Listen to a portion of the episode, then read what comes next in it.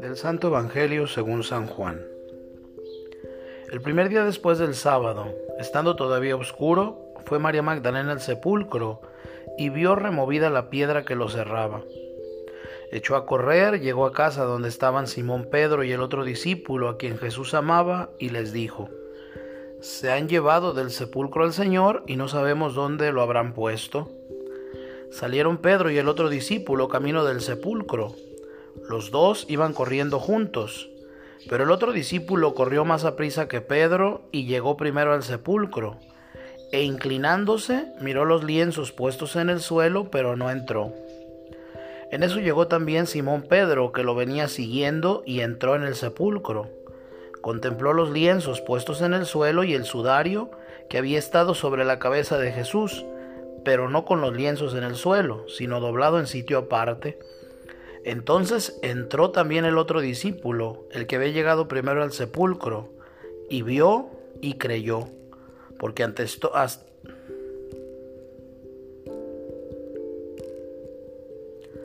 porque hasta entonces no habían entendido las escrituras, según las cuales Jesús debía resucitar de entre los muertos. Palabra del Señor. Hoy es el día que hizo el Señor.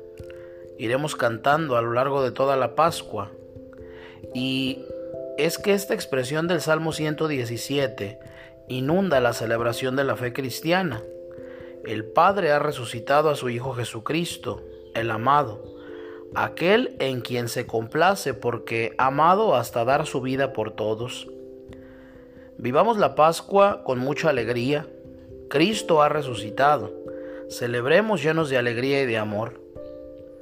Hoy Jesucristo ha vencido a la muerte, al pecado, a la tristeza, y nos ha abierto las puertas a la vida nueva, la auténtica vida, la que el Espíritu Santo va dándonos por pura gracia que nadie esté triste.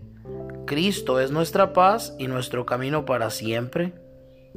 Hoy manifiesta plenamente al hombre mismo y le descubre su altísima vocación. El gran signo que hoy nos da el Evangelio es que el sepulcro de Jesús está vacío.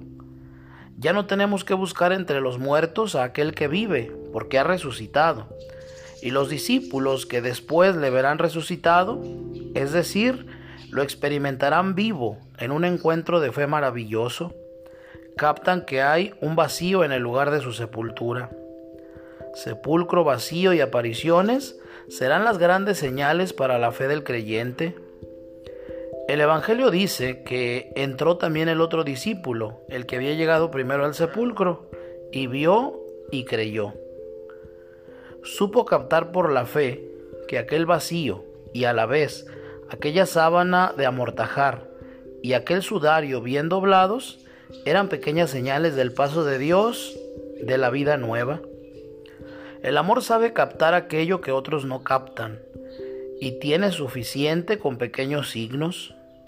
El discípulo a, a quien Jesús quería se guiaba por el amor que había recibido de Cristo. Ver y creer de los discípulos que han de ser también los nuestros? Renovemos nuestra fe pascual, que Cristo sea en todo nuestro Señor. Dejemos que su vida vivifique a la nuestra y renovemos la gracia del bautismo que hemos recibido. Hagámonos apóstoles y discípulos suyos. Guiémonos por el amor y anunciemos a todo el mundo la felicidad de creer en Jesucristo seamos testigos esperanzados de su resurrección.